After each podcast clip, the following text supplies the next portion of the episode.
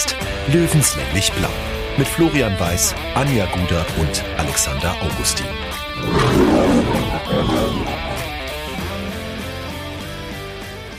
Servus und herzlich willkommen. Giesinger Bergfest, Löwenstammtisch, Episode Nummer 52.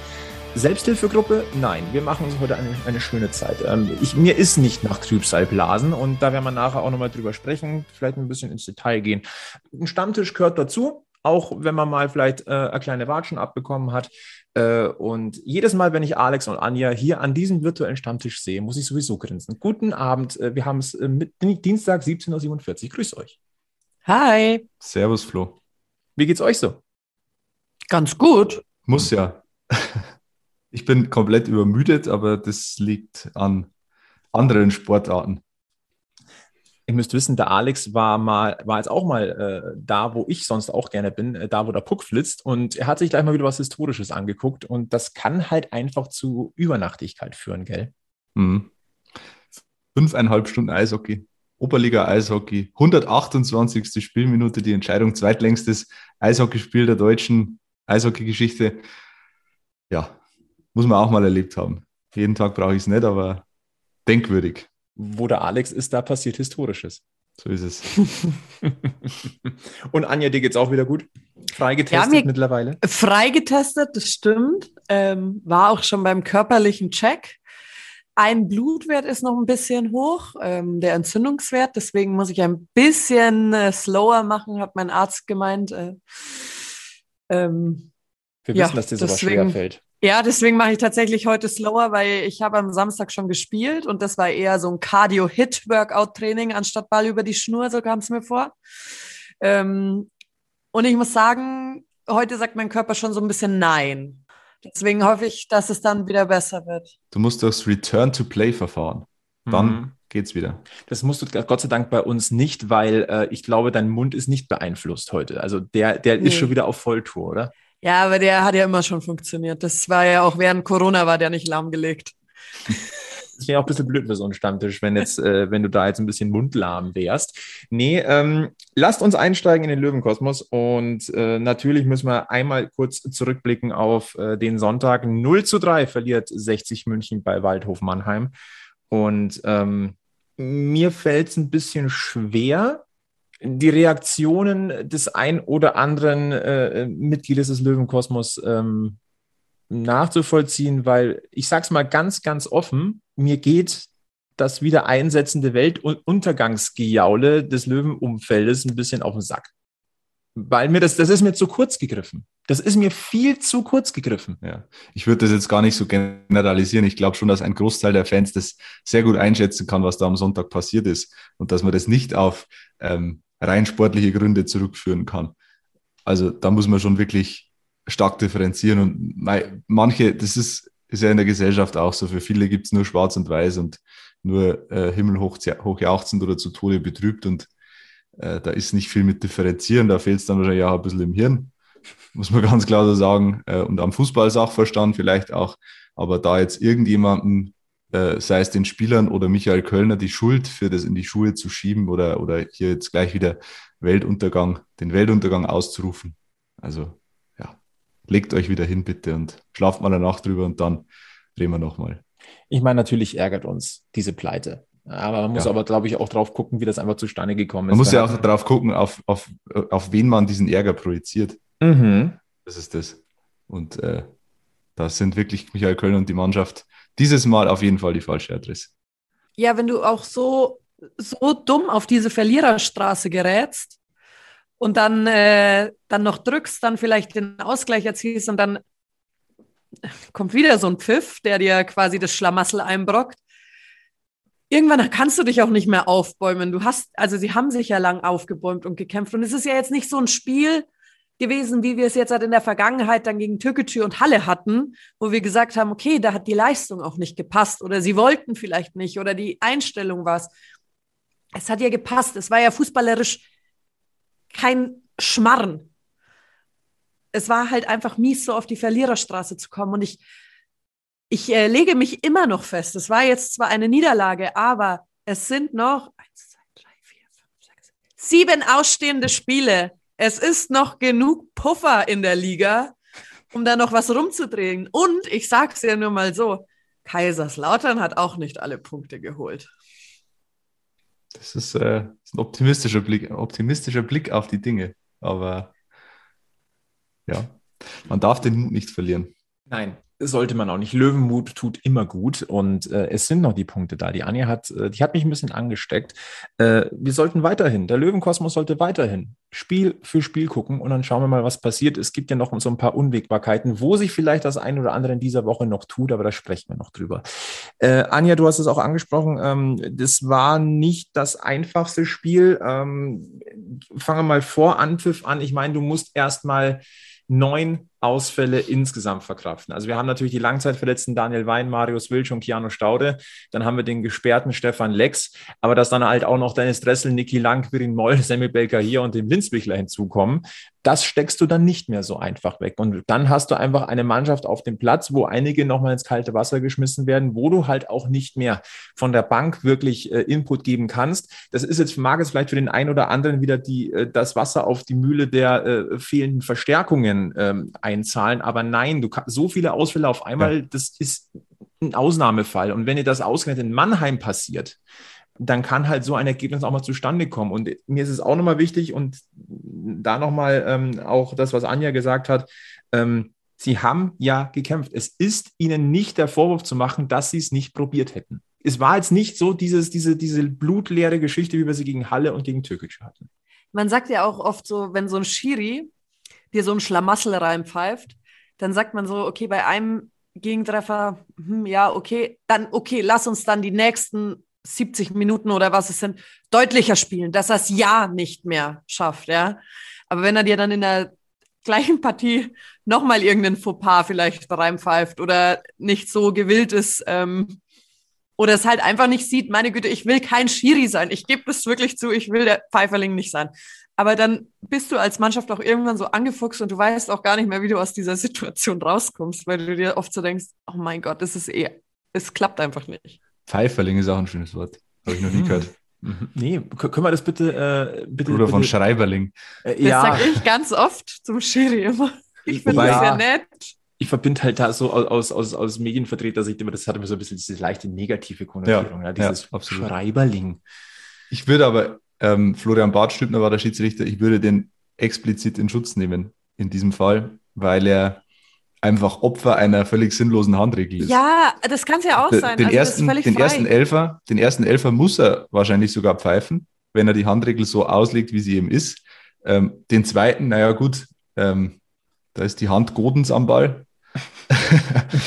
äh, äh, aber ob man den pfeifen muss, ich meine, der ist, der ist angelegter, angelegter kann ein Arm nicht sein. Er zieht ihn zurück, er bekommt den Ball aus kurzer Distanz an die Hand. Also da muss man vielleicht als Schiedsrichter auch so viel Feingefühl haben und sagen, das, das lassen wir wei weiterlaufen. Natürlich verhindert er damit eine Torschuss, weil dahinter ein, ein Mannheimer lauert und halt im Zweifel abschließen kann, wenn die Hand nicht da ist. Wo Deswegen soll er sich beide, die Hand abschneiden? Ja, oder eben, wo soll die Hand hin? Eben, genau das ist der Punkt. Also du musst die Handregel halt irgendwie so ja, konzipieren, dass sie für, für ein Fußballspiel sinnvoll anzuwenden ist. Weil mittlerweile ist es ja so, wenn, wenn dir der Ball an die, an die Hand springt, dann ist es Elfmeter irgendwie. Und das kann ja irgendwie nicht Sinn, Sinn der Sache sein. Nein, und ähm, bei liga3online.de ähm, schätzt ja Baba Grafati, der Ex-FIFA-Schiedsrichter, ganz gerne mal die Situation ein. Bei Strafschuss Nummer eins, wo ja leider der, der Pechvogel äh, Leo Magala war, dem kann man nicht mal den großen Vorwurf machen. Nee. Das ist vielleicht ein bisschen fehlende Erf Erfahrung, aber es ist auch der Situation geschuldet. Ich finde, es einfach Pech. Ist es. Ist keine unnatürliche Bewegung. Nein, überhaupt ähm, nicht. Ähm, aber bei dem zweiten äh, Elfer, ähm, der durch Kevin Goden in Anführungszeichen verursacht wurde, sagt sogar Baba Grafati, ich zitiere, das ist ein klassisches Nicht-Handspiel. Okay. Also ähm, er sagt, ähm, äh, der Ball wird nach einer Ecke verlängert und Boden bekommt den Ball unmittelbar danach an den Arm. Er hat dabei eine absolut natürliche Haltung und versucht sogar noch den Arm wegzuziehen, was ihm aufgrund der kurzen Entfernung nicht mehr gelingt. Und dann ergänzen noch genau diese Entscheidungen sind es, warum die Beteiligten die Handregel und diese Rotationsauslegung Woche für Woche nicht verstehen. Der Schiedsrichter wird sicherlich nach Studium der Fernsehbilder einsehen, dass das eine klare Fehlentscheidung ist. Ja. Was ist da die genaue Regel nochmal? Da geht es um irgendeinen Winkel, oder? Wie weit darf der Arm abgewinkelt sein vom Körper? Äh, dann ist er noch, dann ist er, gilt er noch als angelegt und ab 33,67 Grad, die er Ja. absteht, ist es dann äh, strafbar. In Also, Zukunft brauchen also, wir beim Videobeweis übrigens nicht nur noch kalibrierte Linien für Abseitsstellungen, sondern auch noch ka kalibrierte Winkelangaben, wie Ja. ein Arm abgespreizt ist, oder? Aber, aber bitte, bitte spannen vier Finger ein und einen nicht und dann ist es auch Handspiel. Genau. Finger weg vom Ball. Finger weg, ja. Ja, muss man aufpassen. einfach ärgerlich. Also, ähm, Man muss ja schon sagen, also sie haben ja oft, ja, okay, sie können es jetzt nachschauen, aber in der Regel sieht es ein Schiri im Bruchteil einer Sekunde und hat dann seine Meinung zum Spiel. Kann schon mal falsch sein. Wenn er es dann nochmal nachschaut, dann sollte er es ja eigentlich checken. eigentlich. Das Schlimme ist aber, sollte, also wenn man jetzt davon ausgehen würde, dass in der dritten Liga der Videobeweis vorhanden wäre, dann wäre dieser Elfmeter nicht zurückgenommen worden. Mhm. Weil dann heißt es wieder, ja, es ist ja gar keine glasklare Fehlentscheidung und deswegen bleibt sie bestehen. Es macht alles einfach keinen Sinn. Nein. Vor allem macht es spielerisch einen sehr großen Unterschied, ob du 0-1 oder 0-2 vielleicht zu einem bestimmten Zeitpunkt Ja, vor allem, wenn du, hinlegst. vor, wenn du vorher auf den Ausgleich drückst. Ja. Das war halt die stärkste Phase und dann fängst du dir halt da das, dieses blöde 0 zu 2 und dann ist es vorbei, das Spiel. Richtig, wenn du beim Stand von 0 zu 1 der Ausgleich fällt, dann sagt, dann kommt der klassische Löwensatz, so eine Moral von so einer jungen Mannschaft Ja, gibt in es dem Fall- nur bei 60. In dem Fall jetzt sogar gestimmt, ja. Ja, hätte es auch. Und äh, man, man sagt ja immer so schön, wenn Scheiße läuft, läuft Scheiße. Das war einfach ein gebrauchter Sonntag in jeglicher Hinsicht. Und da kann ich auch einen, einen Michael Kölner verstehen, der einfach mehr als nur bedient ist. Das ist einfach nur menschlich, wenn man dann, wenn einem so der Kamm schwillt. Ähm, Es war so ein bisschen Ingolstadt Light, Mhm. so vom Gefühl her. Auch ein sehr entscheidend, nicht entscheidendes Spiel, aber ein wichtiges Spiel war es in Mannheim. Und dann hast du wieder so eine blöde Situation, kurz nach Anpfiff. Letzte Saison war es Marco Hiller, der vom Platz fliegt, was auch, ähm, sagen wir mal, diskutabel war. Und jetzt Leo Magalla, Duplizität der Ereignisse. Ja, nicht schön. Wirklich nicht schön. Ähm, Mund abwischen, wir können es eh nicht mehr ändern. Ähm, wie hat Stefan Salger im Interview nach dem Spiel gesagt, 60 ist jetzt ab jetzt äh, nur noch eine Randnotiz in Sachen Aufstiegsrennen. Ähm, Das muss kein Nachteil sein. Das muss kein Nachteil sein. Das Thema hatten wir ja schon mal. Äh, aber Stichwort Stefan Salger. Äh, was ist denn da bitte in Mannheim los? Wenn da plötzlich Geldstücke auf den Platz fliegen, während ein Spieler interviewt wird. Also sorry, ähm, also mal abgesehen davon, das kann man sinnvoller investieren, dieses Geld. Und Anja, du hast es im Vorgespräch gesagt, äh, hoffentlich hat er die paar Cent eingesteckt, dass er wenigstens was davon hat. klar, klar. Aber äh, jetzt müssen wir auch noch dazu sagen, das ist jetzt nicht in Anführungszeichen jetzt der Chaotenblock gewesen, sondern das war die Haupttribüne in Mannheim. Und äh, ich, ich, ich tue mir echt ein bisschen schwer, weil es einfach äh, die Mannheimer Fanszene da belässt, wo es, wo sie in der Sympathietabelle nämlich ist. Und das ist relativ weit unten bei mir. Ja, Mich, ersch- mich, er- mir erschließt sich dieser, der Antrieb nicht dieser Aktion. Also, wo, wo ist da die, wo ist da die Hintergrundgeschichte? Ach, du suchst jetzt die tiefere Ebene. Ja, also äh, wegen Hassan Ismaik oder ich weiß nicht, oder galt, galt dieses Geld vielleicht sogar gar nicht Stefan Salger, sondern Magenta Sport? So, so irgendwie Protest gegen den Kommerz in der dritten kommerzialisierten Fußball. Ich weiß es nicht. Ich, also, äh, ja, gut, man kann nicht reinschauen in die Köpfe. Ich meine, da, da ist in den letzten Tagen eh wieder einiges passiert im deutschen Stadion, wo man mal sich schon hinterfragen muss, äh, ob da noch alle Latten am Zaun sind. Hoffentlich war es so viel Kleingeld, dass ich Stefan Seiger ein Bierchen davon kaufen kann. Das gönne ich ihm. Ja, Mhm. Dann hätte die Aktion noch was Gutes gehabt. Ja. Wer gibt uns eigentlich ein Bier aus? hm. müssen wir am 2. April mal im Stadion fragen, ob da uns jemand was ausgibt. Mhm. Dann wieder Vollauslastung auf Giesingshöhen und äh, wir werden versuchen, da dabei zu sein. Und zwar im kollektiven Trio. Schauen wir, ob wir es hinkriegen. Ab heute, also ab Mittwoch, ähm, gibt es Karten, Genau. Mitgliederverkauf. Mhm. Und da ja einige von uns hier Mitglieder sind, ähm, bin ich guter Dinge, dass wir da an Karten kommen. Wir werden es versuchen. Wir werden es auf alle Fälle versuchen. Äh, Nochmal ein Blick nach äh, Mannheim. Positiv. Und Alex, ich glaube, das hast du nach 20 Sekunden bei uns in die WhatsApp-Gruppe geschrieben. Alter, ist das eine Stimmung. Und dann merkst du erst, wenn eine aktive Fanszene wieder da ist. Kann, mhm. Man muss natürlich jetzt schon sagen, wir, wir beide hatten das Glück, das Pokalspiel gegen Schalke 04 zu sehen auf äh, Giesingshöhen. Äh, da hast du schon einen Unterschied gemerkt. Grundsätzlich ist natürlich, wenn eine aktive Fanszene nicht da ist, die Stimmung bei 60 nochmal besser als im Vergleich zu anderen Vereinen, wenn die aktive Fanszene äh, fehlt. Äh, aber das war natürlich schon eine, eine, Explosion dort in, in Mannheim. Und äh, was ich so da mitbekommen habe, oder haben, da dürften sich auch die Mannheimer teilweise so ein bisschen oder haben sich ein bisschen den Schneid teilweise abkaufen lassen. Da muss man sagen, das musst du auch erstmal hinkriegen.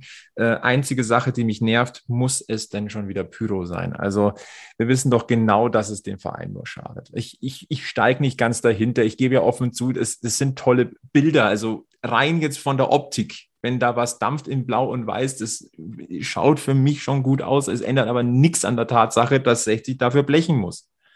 Und damit habe ich mein Problem. Ja, also das ist auch mein Hauptproblem. Ich, ganz ehrlich, das, was mich immer ein bisschen so aufregt, auch in der Berichterstattung, ist, dass immer so ein Reflex losgeht äh, bei Kommentatoren, bei Moderatoren, bei auch Berichterstattern, die im Nachhinein drüber schreiben.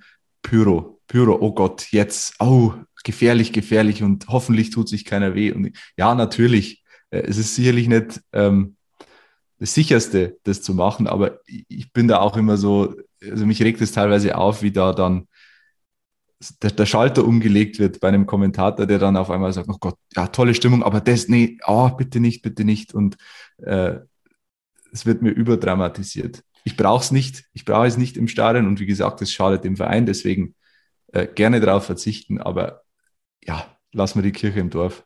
Mein Problem ist immer, wenn das mit Krawallen einhergeht. Wenn es heißt, ja. äh, da sind wieder die Krawallos, die zündeln. Äh, ja. Nee, das sind zwei unterschiedliche Geschichten. Ja. Das ist was komplett anderes. Da ich, muss, muss ich mal ganz deutlich sagen, äh, das eine sind Ultras, dann gibt es die Hools, dann gibt es diejenigen, die zündeln, dann gibt es die, äh, die, die Kuttenträger. Mhm. Muss man ein bisschen unterscheiden. Das sind ganz unterschiedliche ähm, Personengruppen.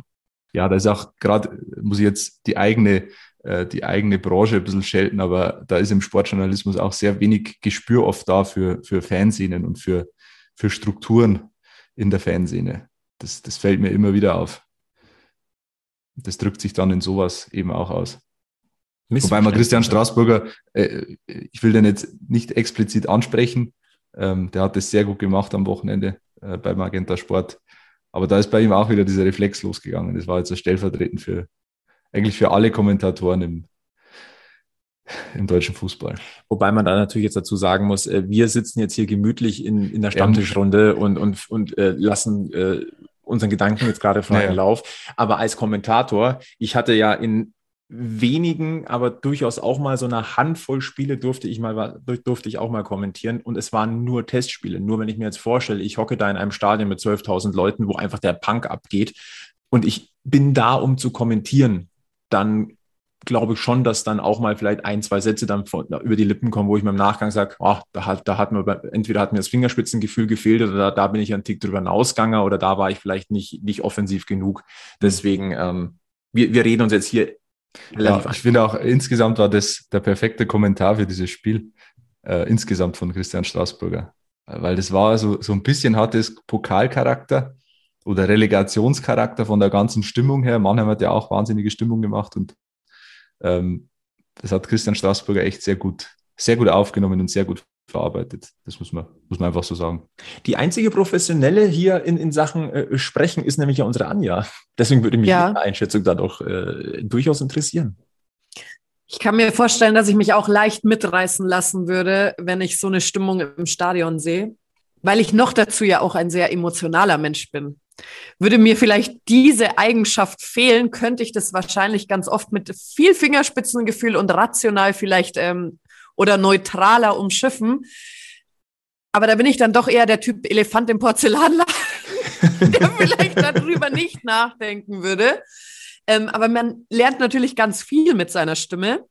Ich persönlich glaube, bin da vielleicht Christian Straßburger sogar sehr ähnlich, weil ich glaube, wenn er schießt, dann schießt er halt, gell? Dann kann er auch nicht mehr zurück, dann ist er da drin. Und dann ist er gefangen in seiner Emotion. Und das ist ja auch was Wunderbares, gefangen in seiner Emotion zu sein. und man hat daheim vielleicht schon mal einen schlechten Gedankengang und denkt sich so, hm, war jetzt nicht so prickelnd. Und dann denkt man sich so, aber ist nur Fernsehen, hoffentlich versendet es sich. Ja. Nee, das Entscheidende finde ich ist, dass er ähm, authentisch emotional ist. Ja, genau. Das ähm, es gibt ja viele, viele Brüllaffen im deutschen Fernsehen, die halt wirklich um, der, um des Brüllens willen brüllen, aber ähm, bei Christian Straßburger ist das schon sehr, da merkt man, der, der findet es gerade geil, was da passiert. Und, und du merkst, über. genau, du merkst es ja, ob die Leute drücken mit ja. ihrer Stimme. Mhm. Also sobald die ja in dieses Dauerdrücken reinkommen, dann kannst du ja eigentlich schon sagen, okay, das ist jetzt schon ein bisschen too much geschauspielert wahrscheinlich. Mhm. Weil einer, der Emotionen hat, der muss nicht drücken, weil dem fehlt die Luft gar nicht. Also der, der kann einfach aus seiner, das hat er ja in sich. Ja, genau so ist es. Liebe Grüße an Christian Straßburger, hat übrigens Spaß gemacht, die letzte Folge. Falls ihr sie nicht gehört ja. habt, sehr interessant. Ähm, toller, toller Typ, einfach nur ein toller Typ. Äh, lass uns mal ganz kurz auf die aktuelle Tabelle der dritten Liga gucken. Natürlich ist dieses Wochenende nicht optimal gelaufen. Ja, Kaiserslautern hat Punkte gelassen beim, bei Freiburg 2. Ähm, da kann man aber auch einfach mal nur einen Punkt holen.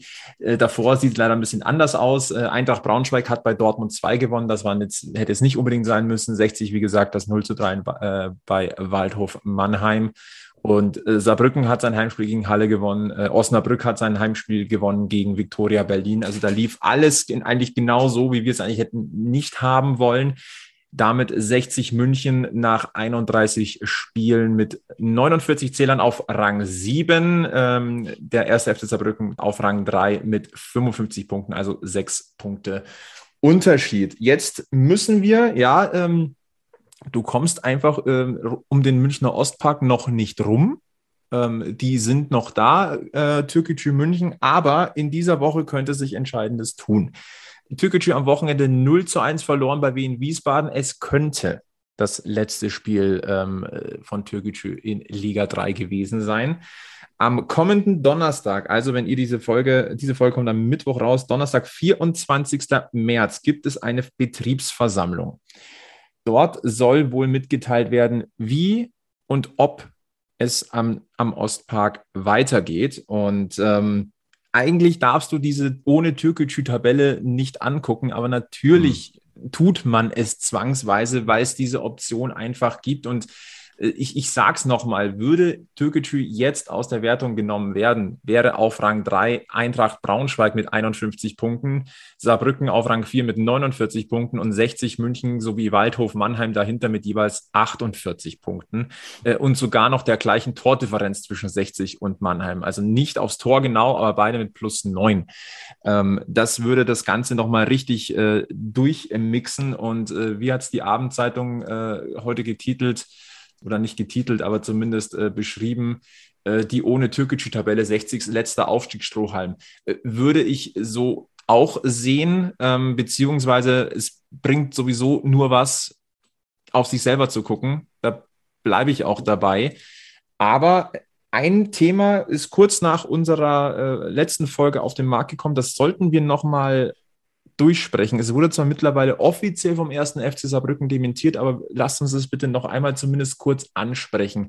Dieses Gerücht, dass der Sponsor und Präsident des ersten FC Saarbrücken, Hartmut Ostermann, erwägen soll, laut Informationen meines Wissens von der Bild-Zeitung, hm. ein 500.000 Euro Sponsoring spontan an Türkgücü zu überweisen, damit die die Saison zu Ende spielen können, damit Saarbrücken seine sechs gewonnenen Punkte gegen Türkgücü im Aufstiegskampf auch behalten kann. Ich musste das dreimal lesen.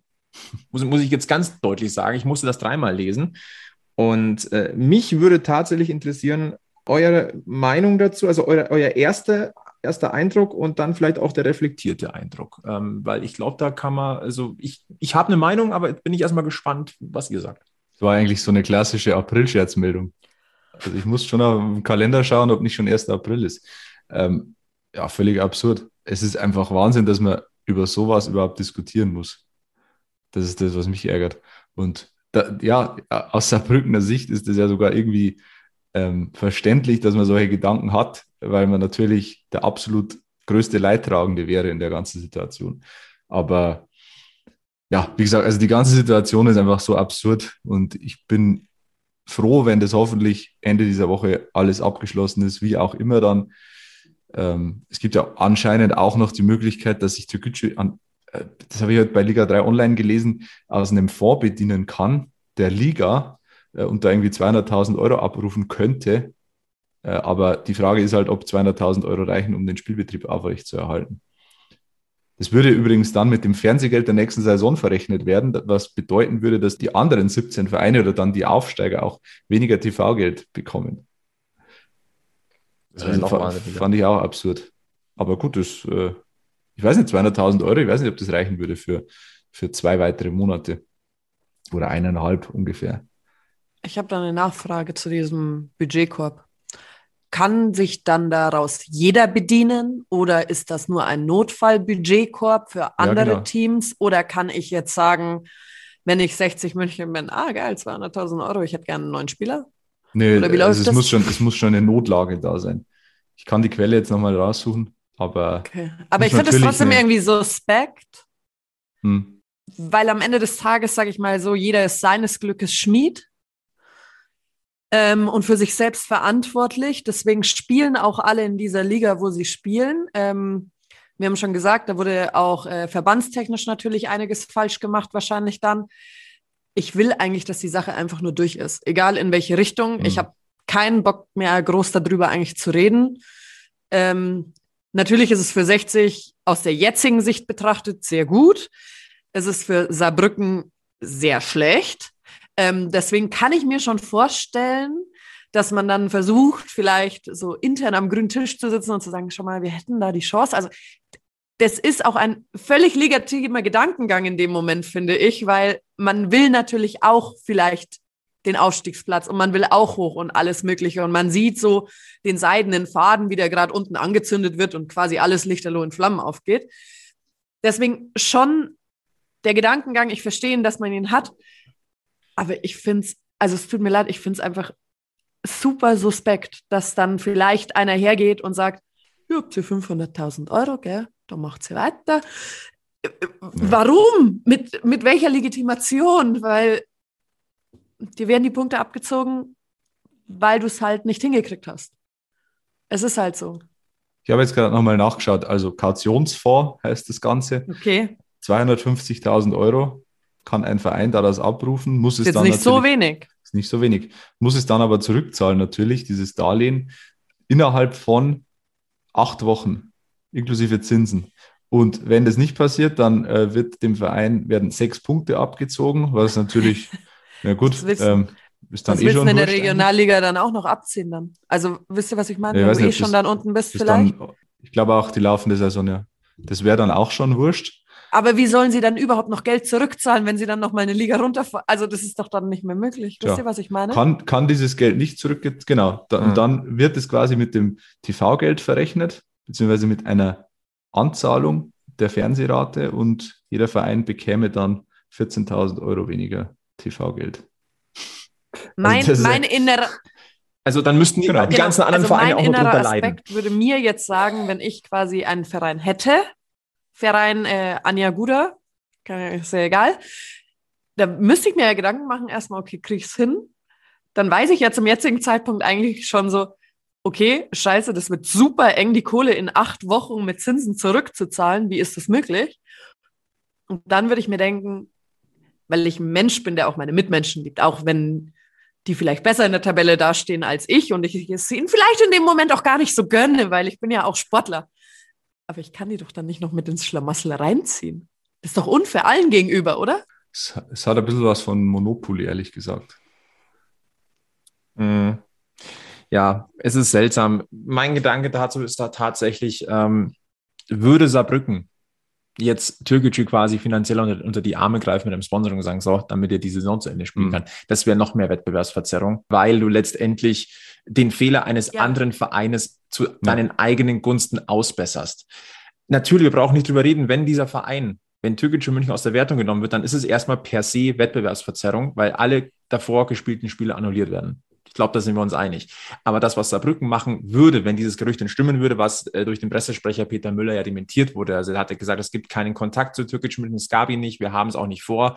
Äh, wir sehen hier den DFB in der Pflicht, für einen geordneten Spielbetrieb zu sorgen. Das ist nämlich der Punkt das ist der Ausgangspunkt. Aber Türkgücü hat selbst, ich sage es auf gut Deutsch, Scheiße gewirtschaftet, Scheiße gebaut und die müssen auch die Konsequenzen dafür tragen. Und äh, jeder ist seines Glückes Schmied. Anja, du hast es so wunderschön gesagt, ich hätte es nicht besser ausdrücken können. Genauso ist es. Also wer, der Eingriff hier durch Saarbrücken, der, die größere Wettbewerbsverzerrung als all das, was jetzt an juristischen Entscheidungen rausnehmen, Spielwertungen kommen würde. Deswegen mhm. Käse. Also für mich eine klare Geschichte. Man muss einfach hoffen, dass das so schnell wie möglich jetzt vorbeigeht. Und dass man mhm. nicht in zwei Tabellen rechnen muss. Ja. Sieben Spieltage vor Schluss. Also das ist wirklich ja. eine, eine dermaßen unbefriedigende, unbefriedigende Situation, an der einzig allein äh, Türgücü und der DFB Schuld tragen. Und wir müssen es ausbaden. Ja, genau. Lass uns mal ganz kurz auf den Spielplan der TSV 1860 München gucken. Äh, in der dritten Liga ist jetzt erstmal Länderspielpause. Ähm, danach geht es für 60 zu Hause gegen Saarbrücken, dann zu, äh, zum SC Freiburg 2, dann kommt zu Hause Osnabrück, dann nach Duisburg, dann zu Hause Havelse. Und die letzten beiden Spiele sind Magdeburg und Dortmund 2. Dazwischen aber hat 60 nicht spielfrei oder so, sondern es geht in den Toto-Pokal. Und zwar ins äh, Halbfinale. Was haben wir, Halbfinale. Nee, Halbfinale. Wir haben ja schon Halbfinale. Halbfinale. Und äh, es geht gegen den TSV Hauptstadt. Und jetzt Hand aufs Herz, der Alex weiß es wahrscheinlich, weil der ist in der Regionalliga Bayern äh, vor der Haustür quasi zu Hause. Ähm, aber ich muss ganz ehrlich zugeben, ich hätte zuerst nicht gewusst, wo Hauptstadt liegt. Also wo Hauptstadt, ich dachte, wo die in der Tabelle stehen. Tabelle ungefähr Zehnter. Aber äh, geografisch irgendwo bei Schweinfurt kann es sein. Also relativ, ja, es ist äh, deutlich näher, ist noch Bad Neustadt an der Saale, also fast schon an der Grenze mhm. zwischen äh, Bayern und Thüringen also ich glaube mitunter einer der nördlichsten äh, bayerischen Spielorte überhaupt. Und äh, in der Liga mhm. ist Hauptstadt aktuell sogar auf Rang 6, wenn, ich, wenn mich jetzt nicht alles täuscht. Sieben. Äh, Sieben oder, oder, oder, Rang 7, genau. Und äh, ja, die sind aus der Winterpause jetzt nicht so optimal rausgekommen, haben aber am vergangenen Wochenende mal ebenso 3 zu 0 bei Wacker Burghausen gewonnen. Mhm. Wobei Wacker auch in der Krise ist momentan. Ja, und wir erinnern uns, äh, jemand, der Hauptstadt am eigenen Leib erfahren hat, das war Marco Schwabel. In unserer Jubiläumsfolge 50 war er ja zu Gast und der hat eindringlich gewarnt vor Hauptstadt. Mhm. Und äh, ja, wir sind nicht unhappy, dass jetzt quasi Länderspielpause ist und sich die ähm, erkrankten Spieler jetzt erholen können und, und, sich auch 60 in Anführungszeichen ein bisschen erholen kann. Äh, bitte Vorsicht vor Hauptstadt, aber trotzdem sage ich mal mit einer ergänzten A-Mannschaft ähm, muss ein Weiterkommen Pflicht sein. Aber bitte ja. nicht unterschätzen, das Spiel wird live übertragen im bayerischen Fernsehen äh, am, Son am Samstag. Also äh, da kann jeder dabei sein und zugucken. Aber bitte unterschätzt mir Hauptstadt nicht. Und mhm. äh, äh das ist, ich finde Hauptstadt tatsächlich, das ist was ganz, äh, ja, wie soll ich sagen, das ist faszinierend. Die nennen sich ja selbst die Macht im Grabfeld äh, lass bitte das nicht das für das, das, Grabfeld für 60 dort werden, also oder für die Pokalträume. Aber äh, die haben, das ist erst ihre zweite Saison in der vierten Liga. Sie haben noch nie ja. höher gespielt. Das und ist, da muss man, da ziehe ich wirklich den Hut davor. Das, die haben sich da hochgekämpft und spielen quasi jetzt ihren Traum. Und das Stadion, da hat den Namen ja fast nicht verdient. Das ist ein besserer Sportplatz mit Grashügel. Also Fußballromantik pur. Das SV Schalding des Nordens. Übrigens, ich gehe gerade, ich scrolle mich so durch deren Ergebnisse gerade durch. Die haben ja schon mehreren in der Liga des Bein ganz gut gestellt. Also so ein 2-2 gegen Schweinfurt hat sich Schweinfurt sicherlich auch anders vorgestellt. Dann so ein 3-3 gegen die Reserve der Bayern. Das haben hm. die sich auch definitiv anders vorgestellt. Wenn ich, also ich meine ja nur, wenn der FC Bayern zum TSV Hauptstadt fährt. Du, wenn ich als Münchner Verein da rausfahre, denke ich mir auch meinen Teil. Dann also da war ja schon einiges. Stimmt, die haben Türkgücü auch noch rausgehauen. Das haben mhm. wir gar nicht genannt gerade. 1-1 gegen FC Augsburg 2 haben sie auch gespielt. Also da sind schon ein paar. Nürnberg 2 auch unentschieden. Die zweiten Mannschaften liegen ihnen ganz gut, dass sie da ihr Remis holen. Ja, die haben sich reingespielt. Am Anfang lief es nicht ganz so gut, so wie es ausschaut. Aber jetzt hat, würde ich die nicht ja. abschreiben, gell? Die werden Fünf, halt auch eklig einfach der, sein. Fünfter in der Heimtabelle der Regionalliga Bayern auch so eine Geschichte. Also bitte, also nicht hier äh, irgendwas unterschätzen. Ähm, das wäre, glaube ich, ziemlich gefährlich. Und äh, Fakt ist, 60 also das einzige Ziel, wirklich, was jetzt noch ein bisschen realistisch ist, erstmal für diese Saison, wo man auch wirklich offen kommunizieren kann, ist die Qualifikation für den DFB-Pokal. Und da brauchst du jetzt genau noch zwei Siege. Ja. Dann hast du das Ticket gelöst. Und wie geil Pokal sein kann, müssen wir uns nur an das Schalke-Spiel erinnern. Ganz einfach. So, dann gucken wir mal, was haben wir denn noch auf der Liste? Ja, letzte Woche äh, hat sich ja doch noch einiges getan. Ähm, Stefan Seiger verabschiedet sich von 60 München am Saisonende. Und ja, es gibt oder es gab viele kritische Worte über Stefan Seiger. Ja, er hat nicht immer alles richtig gemacht. Ja, er ist vielleicht nicht mehr der Schnellste. Aber er war eine Konstante. Und äh, ich finde es sehr, sehr schade, dass er geht. Ich kann es nachvollziehen, das sind private Gründe. Er geht quasi zurück in seine Heimatregion äh, nach NRW. Er spielt künftig für die zweite Mannschaft des ersten FC Köln. Äh, das ist ja auch nicht zu vernachlässigen. Ähm, und äh, im, im, wenn man sich es genauer anguckt, ist das für 60 ein herber Verlust und zwar wegen der reinen Erfahrung, für, äh, auch mit Blick auf die jungen nachrückenden Löwen, weil Erfahrung kriegst du nicht so schnell. Ähm, es ist gut, dass es vergleichsweise früh schon feststeht, dass man jetzt nochmal den Markt sondieren kann, aber dieser Aus äh, oder dieser, dieser Abschied, der tut mehr weh, als man im ersten Moment glauben könnte. Ja, voll. Zumal er so ein, ist eigentlich ein negatives Wort, aber er ist ein Anti-Fußballer. Äh, nicht auf dem Platz, sondern rein vom Typ her. Also er ist kein klassischer Profifußballer. Ich mache mir da überhaupt keine Sorgen, dass der nach der aktiven Karriere äh, nicht was anderes findet. Also da ist äh, im Hirn sicherlich einiges vorhanden und der, der ist sehr reflektiert, sehr eloquent. Das hat er jetzt auch im Interview wieder, gezeigt. Da, ja, das, das wird passen bei ihm und man kann ihm nur das Beste wünschen eine weitere Vertragsentscheidung und äh, die wurde, oh Wunder, so aufgefasst, als wäre äh, im Vatikan weißer Rauch aufgestiegen, aber halt nicht in den Himmel, sondern quasi gen Hiller. Habemus Hiller. Habemus Hiller, äh, er bleibt ein Löwe und das ist die beste Nachricht in dieser Woche äh, absolut gewesen. Marco Hiller hat verlängert an der Grünwalder Straße. Über die Vertragsdauer wurde einmal mehr nichts gesagt. Das heißt mehrjährig, aber mehrjährig ist auf alle Fälle schon mal äh, eine gute Sache. Und ähm, das, muss ja. mir, das muss mir ja jemand erklären, wieso über diese Vertragslaufzeiten Stillschweigen vereinbart wird mittlerweile. Ich, mir erschließt sich das einfach nicht. Was ich soll da der nicht. Grund sein? Das macht überhaupt keinen Sinn. Also, das, also auf transfermarkt.de wird äh, von zwei, Sommer 2024 geredet. Also unter mehrjährig oder langjährig würde ich jetzt einen weiteren Zwei-Jahres-Vertrag nicht sehen, aber gut. Hm. Ich habe, also ich, mir ist halt immer Auslegungssache, gell? Ja, aber ich, ich verstehe auch nicht, warum man nicht offen sagt, pass auf, der Vertrag läuft bis, keine Ahnung, 24, 25, 26. Mit Option auf ein weiteres Jahr. Oder ich weiß nicht, wieso da, wieso man kein konkretes Datum nennen kann. Vielleicht haben die Vertragsmodelle, wo man, wo die Öffentlichkeit vielleicht sagen würde, was soll das denn sein? Mhm. Und deswegen sagen sie es vielleicht nicht. Ich, komisch, einfach komisch. Fakt ist aber auch, die Verkündung fand ich schön mit diesem Video. Das hatte schon mhm. irgendwie, also das ist mal was anderes. Ähm, mhm. War man von 60 jetzt nicht so ganz gewohnt. Aber äh, das war auch schön anzusehen. Wobei ich immer noch Fan der klassischen, äh, der klassischen Vermeldung solcher Sachen bin. Also da wird ja oft ein, ein äh, Terz draus gemacht als Vertragsverlängerung, selbst im Amateurfußball. Das ist ja wirklich, also mittlerweile nimmt das ja wirklich bizarre Züge an. Aber, aber, aber ja. so war es. Also das finde ich, was, was 60 war, gemacht hat, war noch ja. der, der, gute Spagat zwischen traditionell ja, und ja. modern, weil wenn ich mir dann so diese teilweise diese Highlight-Videos angucke, hm. äh, mit noch einem Effekt drauf und dann ja. noch Bumm, Krach, Zack, Peng äh, und dann keine Ahnung wieder so diese, diese Bilder, wie sie im Stadion stehen und dann äh, also quasi fast eine Art Imagefilm draus machen, das ist mir dann too much. Aber das ja. bei Hiller fand ich jetzt, äh, ja, guter ja. Spagat. Ja. Oder, oder was sagt äh, Medienprofi Anja Guda, die regelmäßig mit Videos zu tun hat? Ich fand es sehr schön. Ich fand es wirklich gut gemacht. Dann lasst uns die Gelegenheit nutzen ähm, und mal ganz kurz gucken, wie steht es denn eigentlich um die Vertragssituation bei 60 München. Das werden wir jetzt nicht im Detail machen, aber wir sollten einfach mal nochmal einen Blick drauf werfen, ähm, um einfach mal zu sehen, was ist denn da eigentlich noch zu tun. Also, Marco Hiller hat verlängert, das ist die gute Nachricht. Stefan Seiger, äh, dessen Vertrag läuft aus, er geht ablösefrei zum 1. FC Köln 2.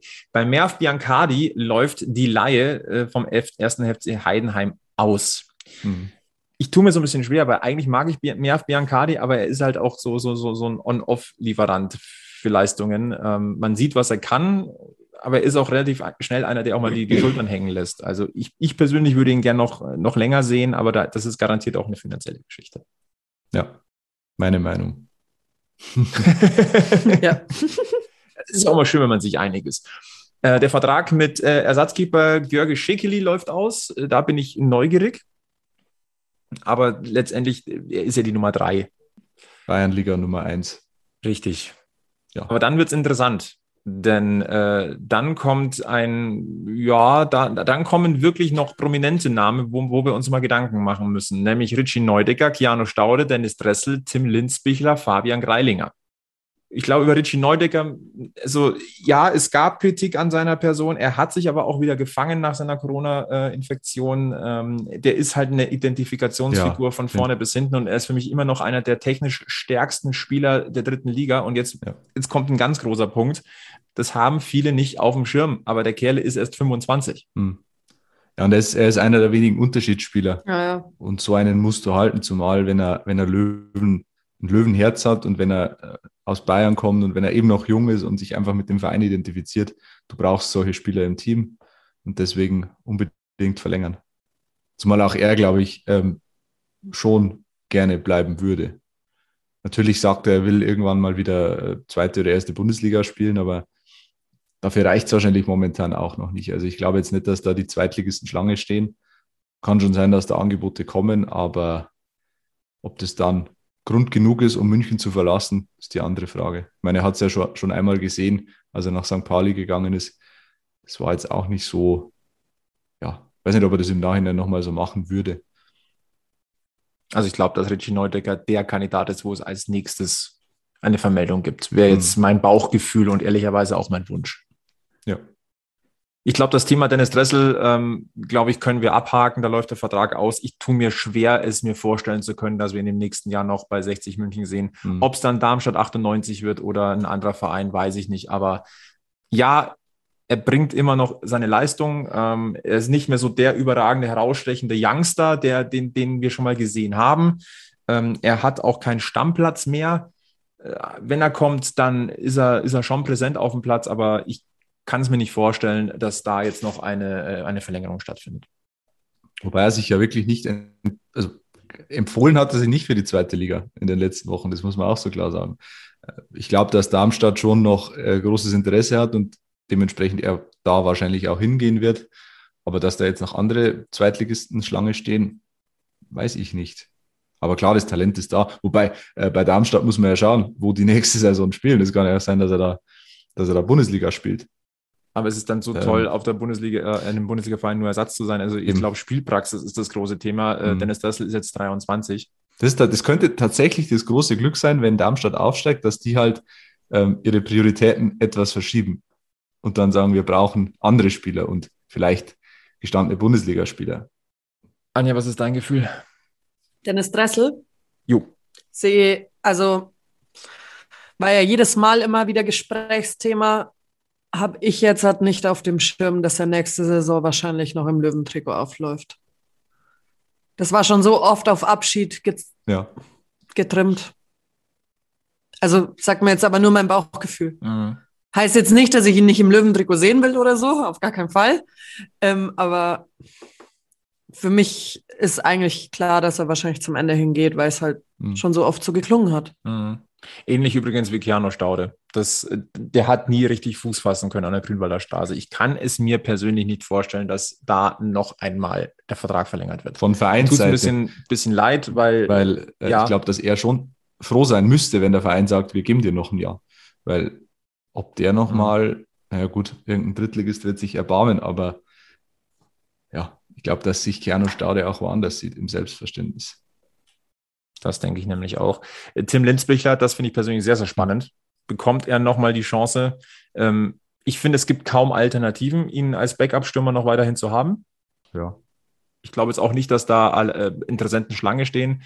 Ich wäre ich wär dafür, dass man den ein Jahr ausleiht äh, in die Regionalliga, dass er da Spielpraxis sammelt und aber parallel einen anderen ähm, erfahreneren Stürmer holt als Backup. Hm. Weil das, das kann eigentlich eine Win-Win-Situation sein. Linzbichler schießt 15 Saisontore in der mhm. Regionalliga, mhm. kommt dann mit breiter Brust zurück. Wäre wär so ein Modell, finde ich. Kann er nach, keine Ahnung, ja. soll er nach äh, Heimstetten gehen oder wie sie alle heißen im Münchner Umkreis. Dann wäre aber eine Vertragsverlängerung um Mhm. zwei Jahre, Ja. glaube ich, notwendig, ne? weil sonst äh, fun funktioniert Ja. ein, ein Leihgeschäft nicht. Aber, aber ja, spannend. Also könnte ich mir gut vorstellen. Ja. Könnte eine Win-Win-Situation sein. Absolut. Dann haben wir noch äh, Alex Freitag und Johann Njayo.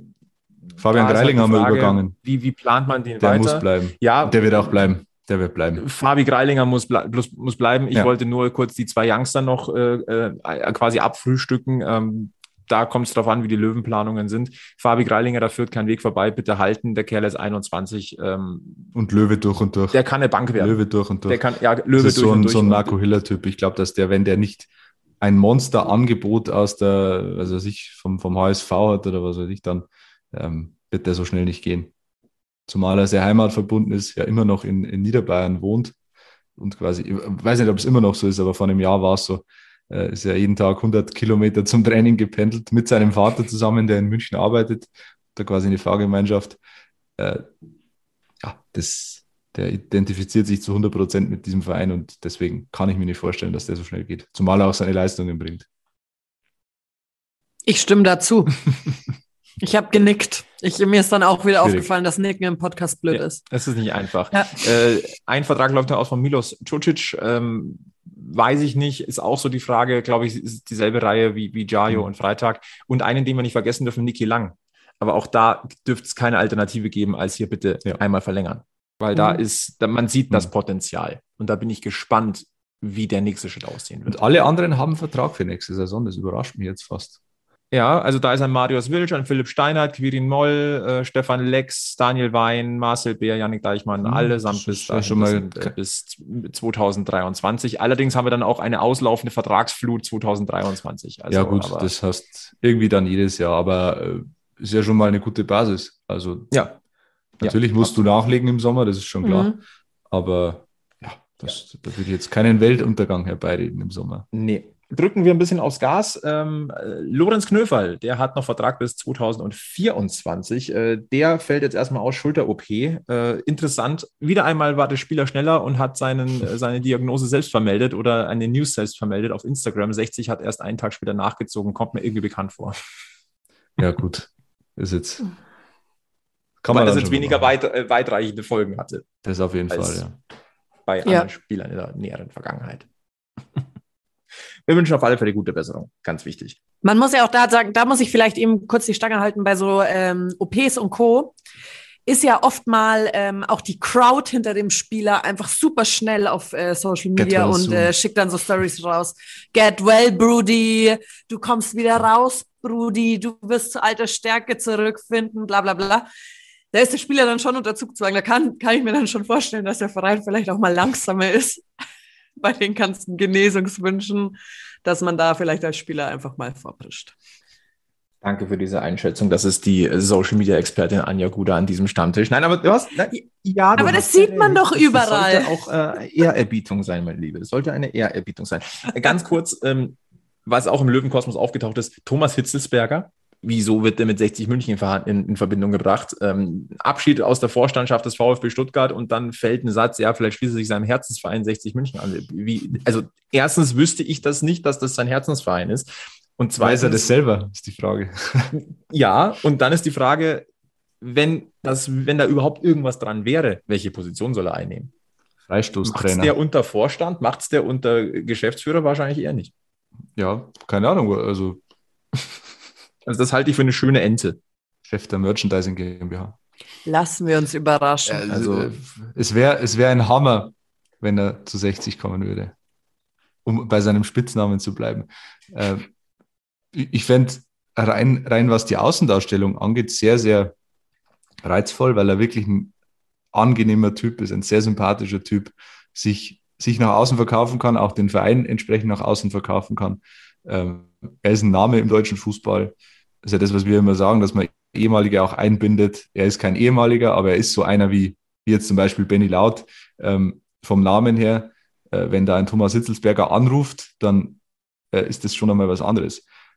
Deswegen, ich, keine Ahnung, was da Chef-Scout oder, oder, aber ich halte es sowieso, also ich, ich halte es für relativ unwahrscheinlich.